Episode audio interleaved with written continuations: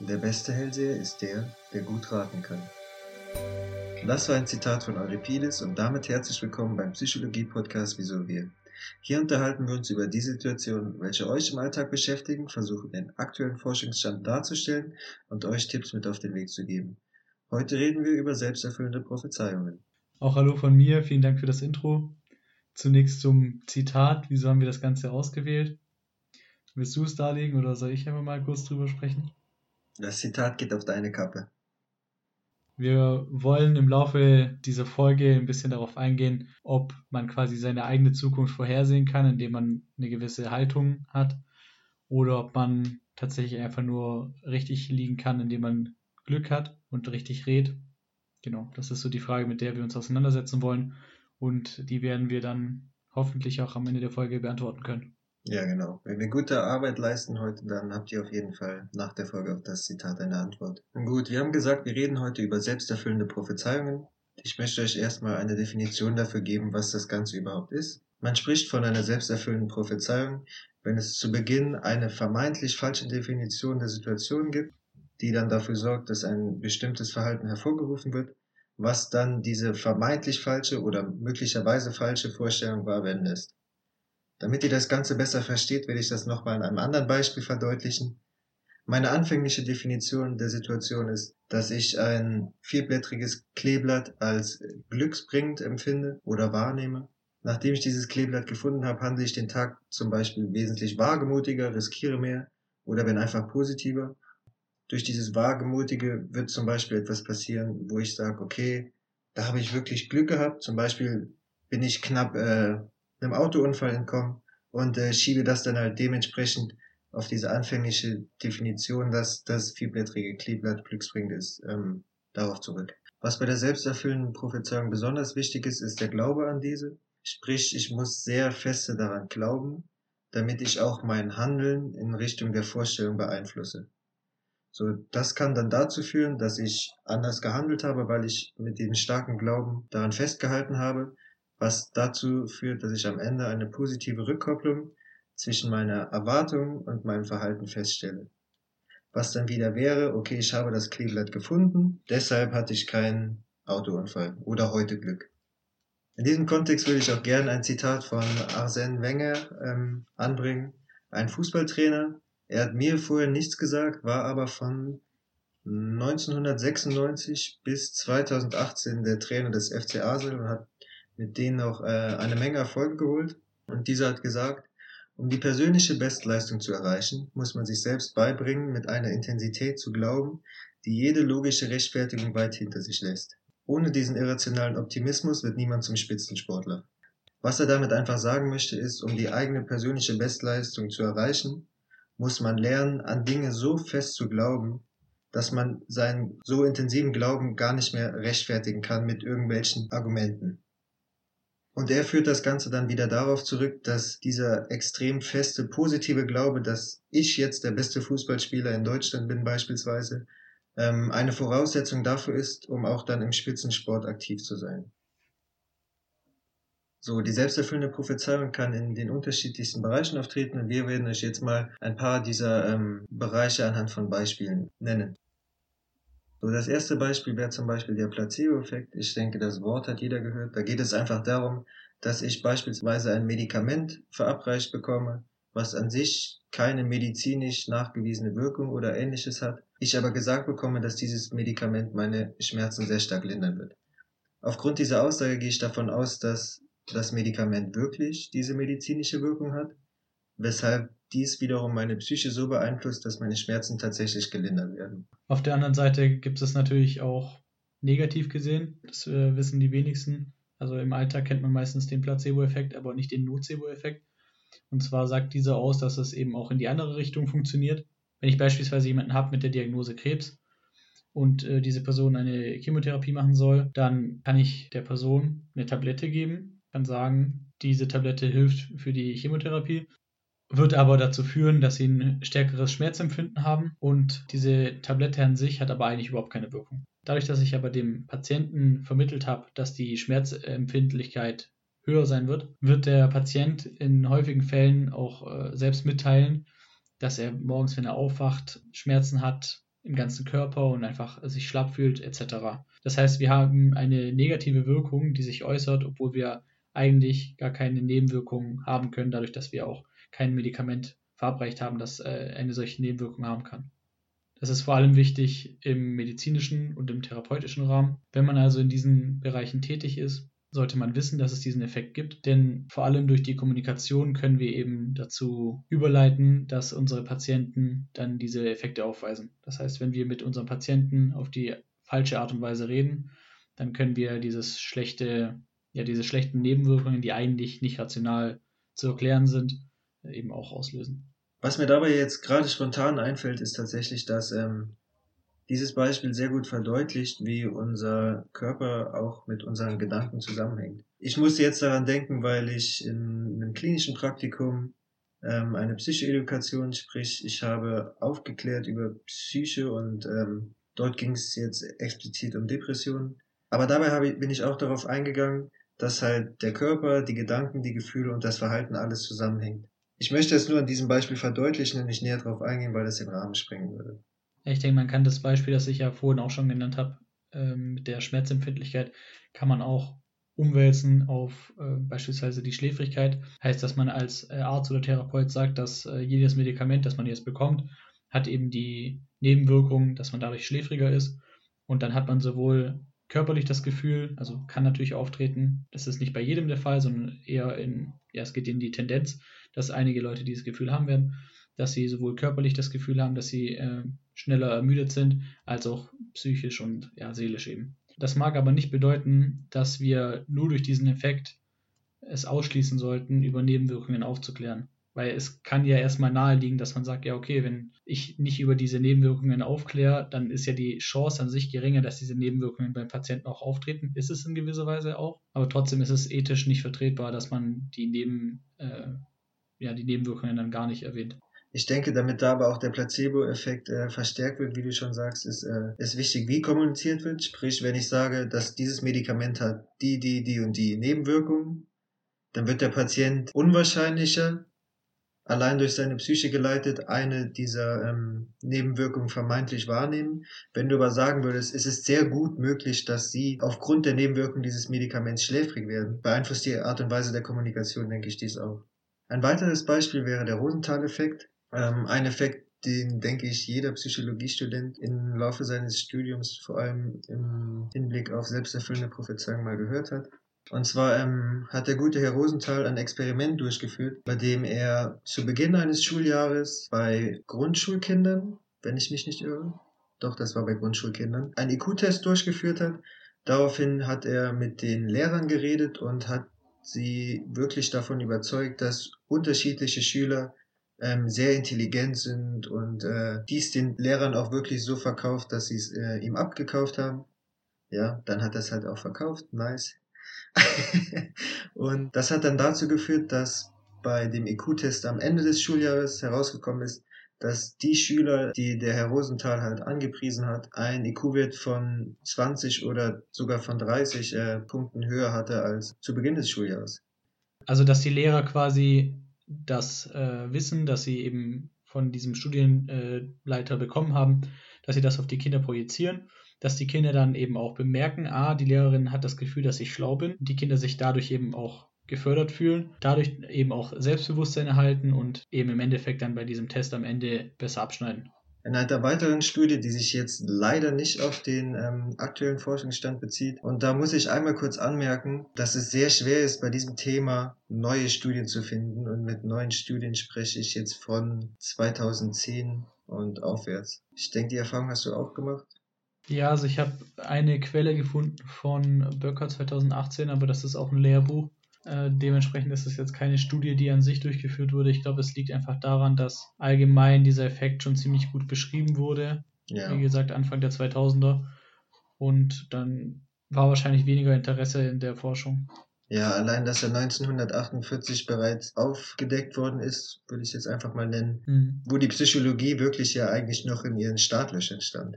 Auf jeden Fall wurde in dieser Studie von 1995 auch ähm, aufgewiesen, dass halt Versagensängste zu selbsterfüllenden Prophezeiungen werden können. Sprich, wenn ich in einen Test hineingehe mit der Einstellung, ich werde hier versagen, ich habe nicht gut gelernt, das ist viel zu schwer, ich habe dies und das nicht verstanden, dass ich dann auch wesentlich schlechter abschneide, als wenn ich mit einer positiven Einstellung in das Ganze hineingehe und mir sage, ich schaffe das, ich habe genug gelernt, das, was ich nicht gelernt habe, ist nicht schlimm, ich mache woanders meine Punkte etc. Zudem möchte ich auch noch den Bestätigungsfehler anführen, welcher einfach besagt, dass man eine positive Teststrategie besitzt. Sprich, ich suche nach Informationen, die meine Vorstellung bestätigen und schenke den Gegenbeispielen keine Aufmerksamkeit.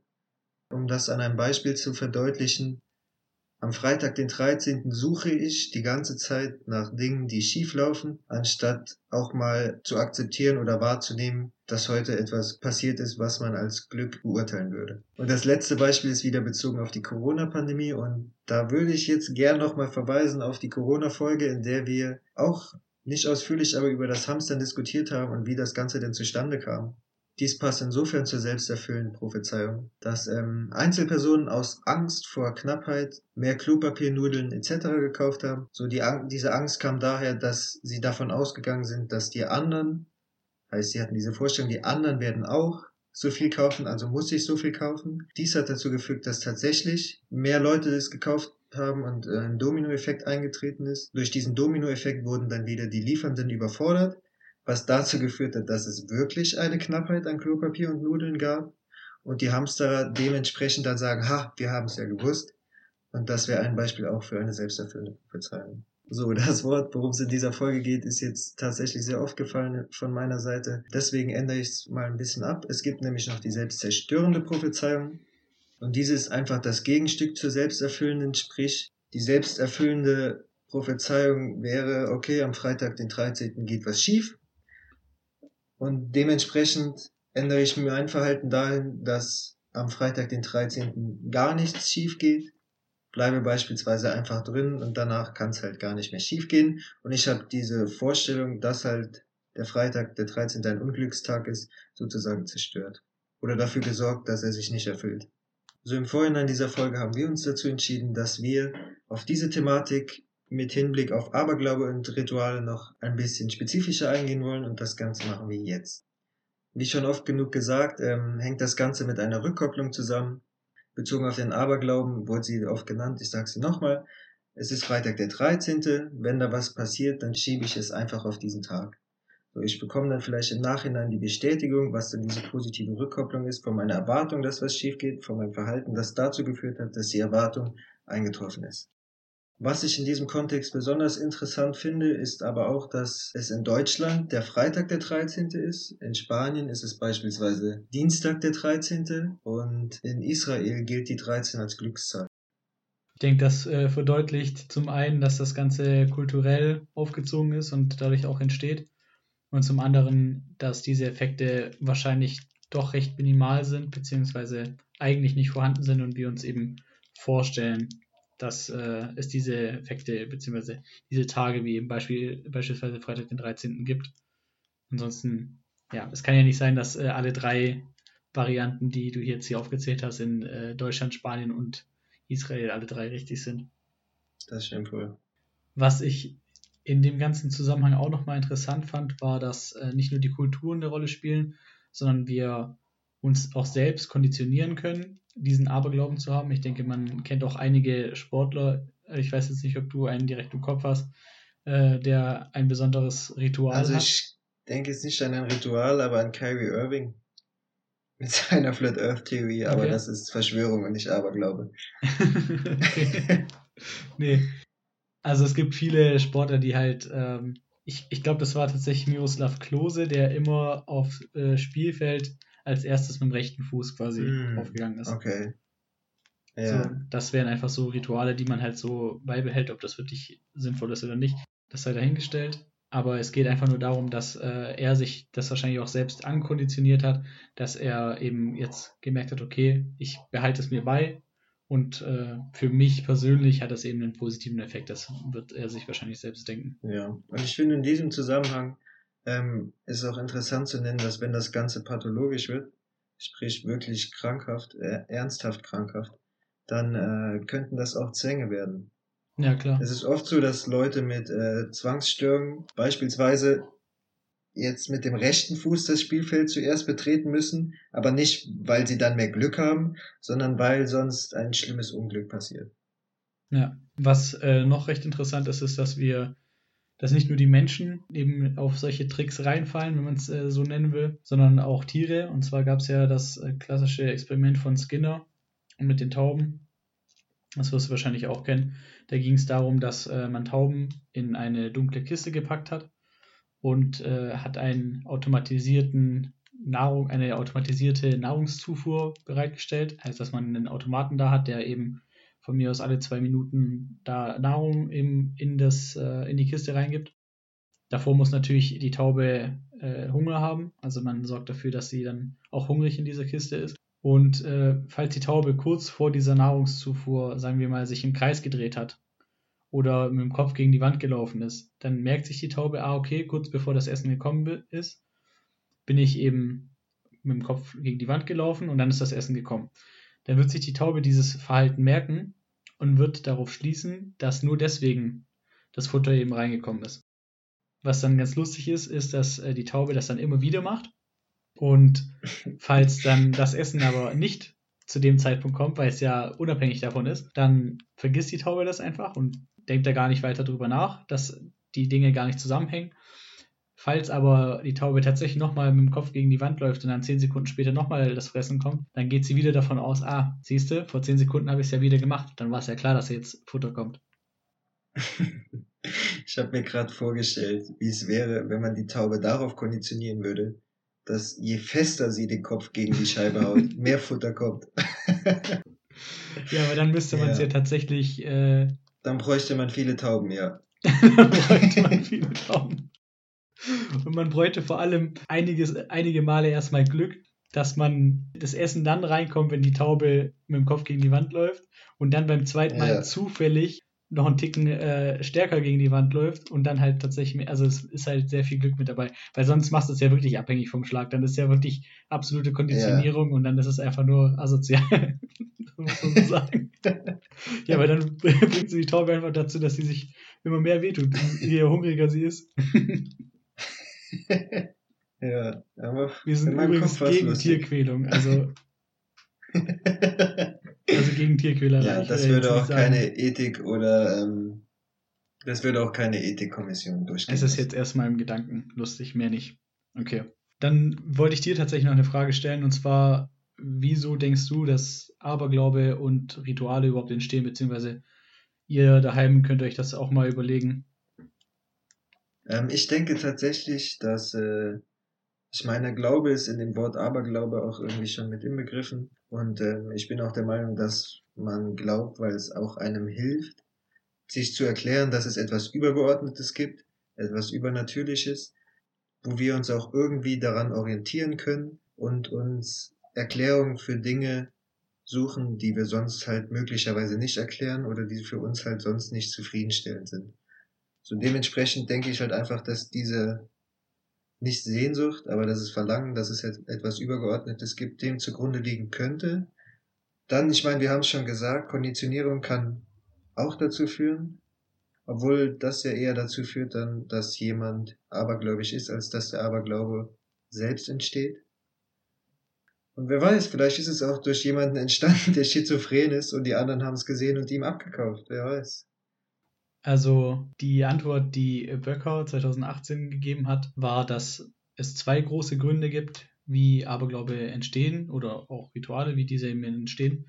Und zwar ist es einmal die Vermeidung von Unwissenheit, dass wir als Menschen eben dazu tendieren, dass wir die Dinge einfach wissen wollen und die Dinge, die wir eben nicht wissen, beziehungsweise uns nicht erklären können, wollen wir eben durch höhere Macht erklären.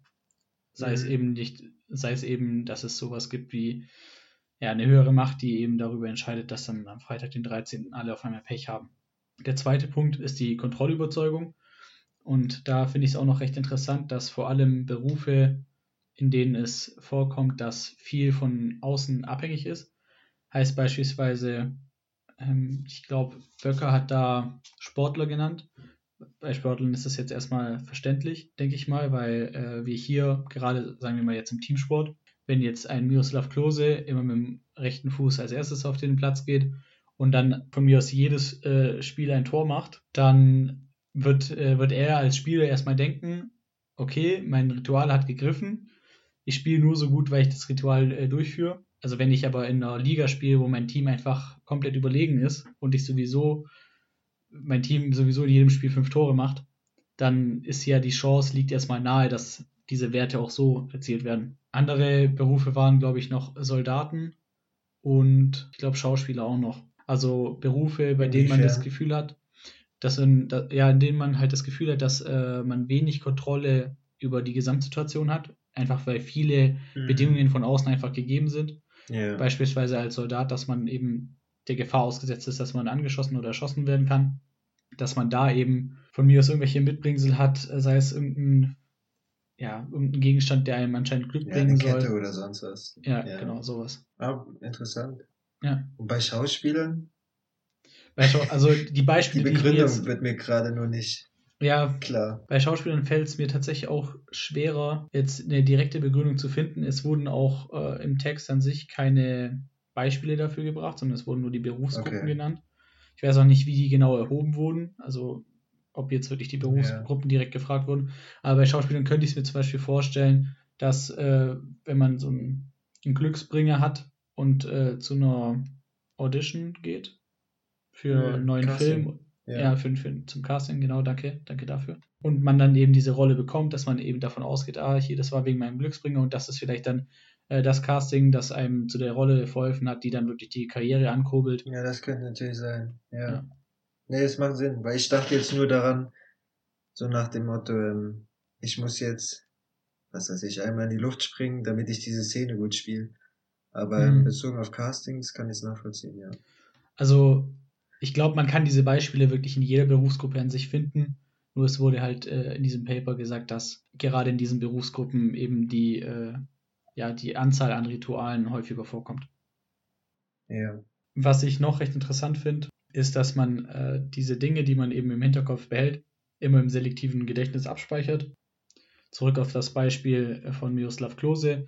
Wenn ich ein Tor schieße und am selben Tag eben mit dem rechten Fuß als erstes auf den Platz gegangen bin, dann verbinde ich das miteinander und sage, okay, perfekt, ich habe es durchgeführt, es hat geklappt. Wenn ich es aber mache und ich schieße kein Tor, dann vergesse ich einfach die Tatsache, das wir ja auch schon vorhin bei der Taube hatten, dass ich überhaupt diesen Gedanken hatte und dass ich quasi mein Ritual durchgeführt habe, aber trotzdem keinen Erfolg hatte. Außerdem stellt sich die Frage noch, wieso wir diese, diesen Glauben überhaupt noch aufrechterhalten, selbst wenn wir beispielsweise dreimal hintereinander ein Spiel begonnen haben, kein Tor geschossen haben und trotzdem unser Ritual durchgezogen haben. Wir wollen unser Ritual, wenn wir denn daran glauben, trotzdem beibehalten. Ganz einfach, weil wir nicht in die Situation kommen wollen, dass wir eine kognitive Dissonanz haben. Dazu, was ist eine kognitive Dissonanz? Das beschreibt den Zustand, wenn ich anders denke, als ich handle. Beispielsweise, wenn ich dafür bin, dass das Klima geschützt wird und dass ich eben nicht will, dass die 1,5 Grad Grenze überstiegen wird, das ist viele Katastrophen dazu gibt, aber selbst eben ein dickes Auto fahre, das ein V8 ist beispielsweise, dann macht das natürlich wenig Sinn und dann habe ich so eine innere Anspannung in mir. Und damit wir eben diese Anspannung im Fall von Ritualen nicht haben, glaube ich eben weiterhin an die Rituale, weil ich mir dadurch eben erhoffe, dass ich weiterhin Glück haben werde, wenn es jetzt im positiven Sinn ist. Ist das ersichtlich über? Ja, genau, ja.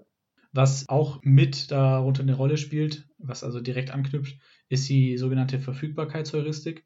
Das ist das klassische Beispiel von Lottogewinnern, dass wir das Gefühl haben, dass man oft beim Lotto gewinnt, weil wenn man es denn mal hört, dann vergisst man es nicht und es kommt halt direkt in die Nachrichten. Also verstehe mich nicht falsch, das ist jetzt nicht so, dass jedes Mal in der Tagesschau ich gesagt wird. Ich habe das schon richtig verstanden. Aber die Zahlen lesen sie jedes Mal vor. das stimmt allerdings.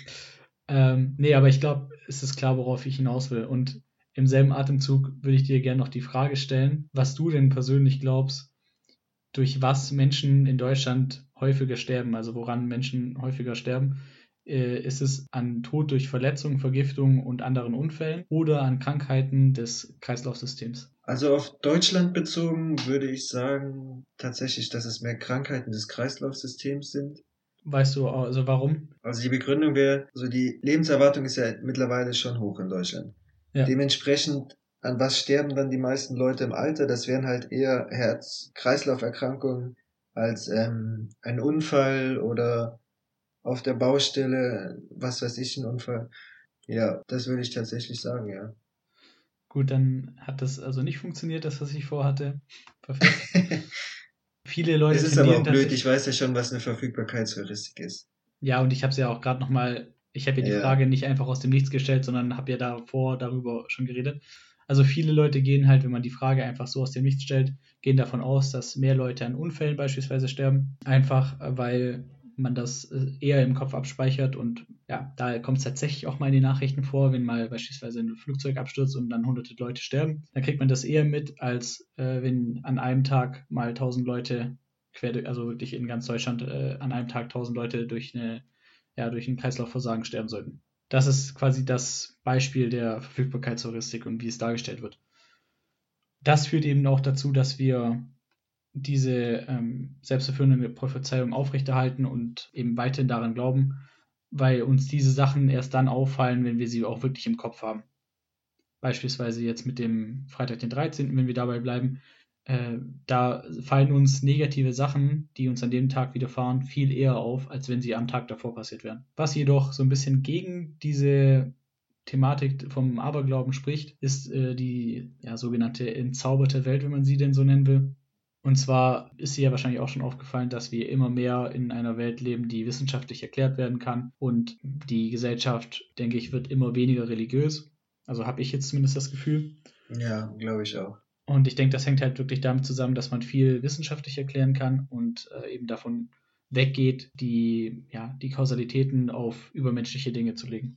Und das führt oder sollte dazu führen, eventuell, dass äh, Aberglaube und Rituale eventuell runtergehen, weil man eben nicht mehr versucht, sich Dinge selbst zu erklären durch etwas, was man sich eigentlich nicht erklären kann, sondern quasi versucht, rational an die Sachen ranzugehen. Das soll jetzt trotzdem keine Wertung sein, ob äh, Aberglaube und Rituale positiv oder negativ zu sehen sind.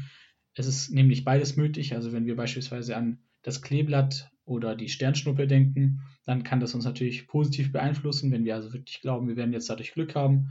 Aber es kann auch äh, im Beispiel vom Freitag den 13. auch negativ sein. Was ich auch noch recht interessant fand, war die Prozentzahl an Menschen in Deutschland, die an einen gewissen Aberglauben geglaubt haben im Jahr 2000, war nämlich beim vierblättrigen Kleeblatt, also dass es Glück bringt, waren 43 Prozent der Leute. Bei der das Sternschnuppe waren das 40 Prozent der Leute. Und bei der schwarzen Katze waren es 26 Prozent der Leute, dass es eben Pech bringt.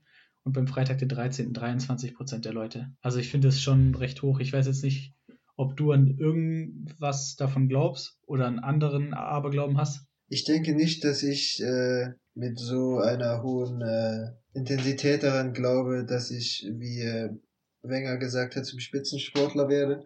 Aber ich denke trotzdem, ja, ich, ich würde es so bezeichnen, dass ich halt mich über diese Seltenheit freue. Ja. Und äh, das mich vielleicht auch positiver für den Tag stimmt. Aber ich glaube nicht fest daran. Okay. Du? Also ich habe jetzt kein Beispiel, was mir einfällt, wo ich sagen würde, ich bin in gewisser Weise abergläubisch. Ich habe auch keine Rituale, die ich so durchlebe, dass ich irgendwie. Nee, eigentlich nicht. Fällt mir jetzt nichts ein. Zumindest keine abergläubischen Rituale. Ja, dann haben wir uns noch eine Frage überlegt, die wir jetzt am Ende nochmal besprechen wollten. Und zwar wollten wir uns damit auseinandersetzen, ob Optimismus an sich auch eine selbsterfüllende Prophezeiung ist. Also ich persönlich bin auf jeden Fall der Meinung, dass Optimismus eine selbsterfüllende Prophezeiung ist. Im Sinne von, je optimistischer oder ich handele oder je positiver ich denke, ähm, umso mehr verändere ich mein Verhalten dahingehend, dass ich halt auch dafür sorge, dass diese positiven Konsequenzen oder der positive Ausgang von was auch immer halt eintreten wird. Zusätzlich bin ich bei dieser Thematik aber auch spirituell angehaucht und denke, dass ähm, positives Denken auf eine andere Art und Weise für uns förderlich ist. Dass positives Denken aber generell förderlich ist, haben wir ja wirklich schon bei den unterschiedlichsten Themen mittlerweile angesprochen. Trotzdem sollte man es hier nochmal sagen. Aber ja, ich sehe es als selbsterfüllende Prophezeiung. Und du? Ja, ich tatsächlich auch. Also ich bin auch stark davon überzeugt, dass unsere Gedanken einen gewissen Einfluss haben. Das haben wir ja, wie du auch gerade schon gesagt hast, in mehreren Folgen so mitgegeben. Und ich denke, das zeigt auch, dass obwohl wir jetzt keinen direkten spezifischen Aberglauben haben, wir ja trotzdem dem Ganzen nicht allzu fern sind, weil wir ja trotzdem, also du hast ja die Sache mit der Spiritualität angesprochen. Ja, äh, ja. Wir haben ja trotzdem so gewisse Dinge, die wir zumindest uns ja selber vorstellen, dass sie so seien, durch eine höhere Macht. Und dementsprechend Ja. sind wir dem Ganzen ja auch nicht allzu sehr abgeneigt. Und da will ich auf den Punkt zurückkommen, den du eben gebracht hast, dass du gesagt hast, dass die Leute oder die Anzahl an religiösen Leuten oder die junge Generation nicht mehr so religiös sind. Ja, habe ich ja gesagt, stimme ich zu. Ich denke aber, dass ähm, man da zwischen religiös und gläubig unterscheiden sollte. Und ich nicht unbedingt der Meinung bin, dass äh, auf jeden Fall wir uns dahin entwickeln, dass wir weniger gläubig werden. Weißt du, inwiefern ich das meine? Ja, ich weiß, wie du es meinst. Also weniger, also weg von den klassischen Religionen, dass man einfach Genau. seine eigenen Denkweisen eben an, die, an diesen festhält und diesen Glauben Ja. eben weiterhin beibehält, aber äh, sich weniger auf die klassischen Religionen stützt. Genau. Heißt, ich kann halt sehr gläubig sein und trotzdem keiner Religion angehören. Ja.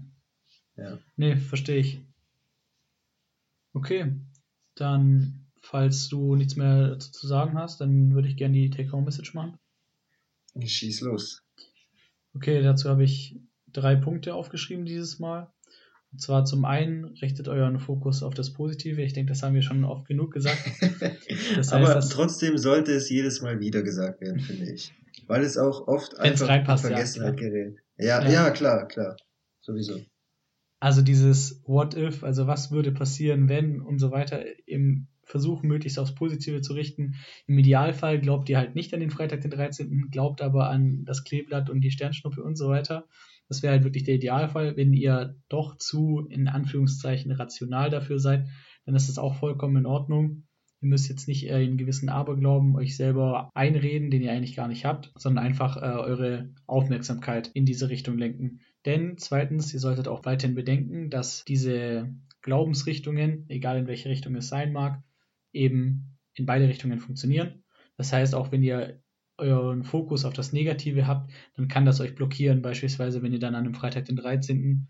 nicht zu einer Klausur geht und euch äh, krank meldet, nur weil ihr davon ausgeht, dass ihr da jetzt eine schlechte Note schreiben würdet oder jetzt auch auf Arbeit, wenn da irgendwas Wichtiges ansteht, ihr euch dann aber krank meldet, weil ihr dann davon ausgeht, dass dadurch dann Pech kommen sollte.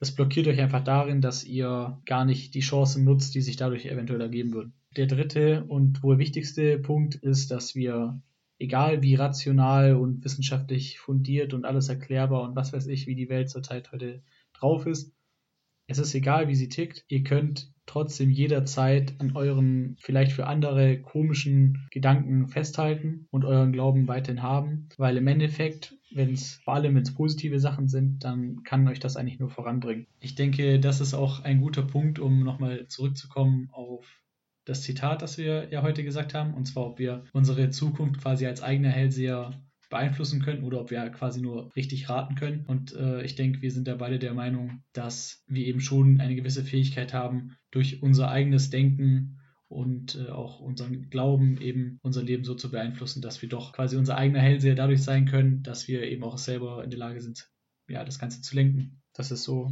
mein abschließendes Wort, das ich dazu hätte. Ja, dem schließe ich mich an. Gibt es von meiner Seite nichts hinzuzufügen. Dann soll es das für heute gewesen sein. Folgt uns gerne auf Insta oder Facebook.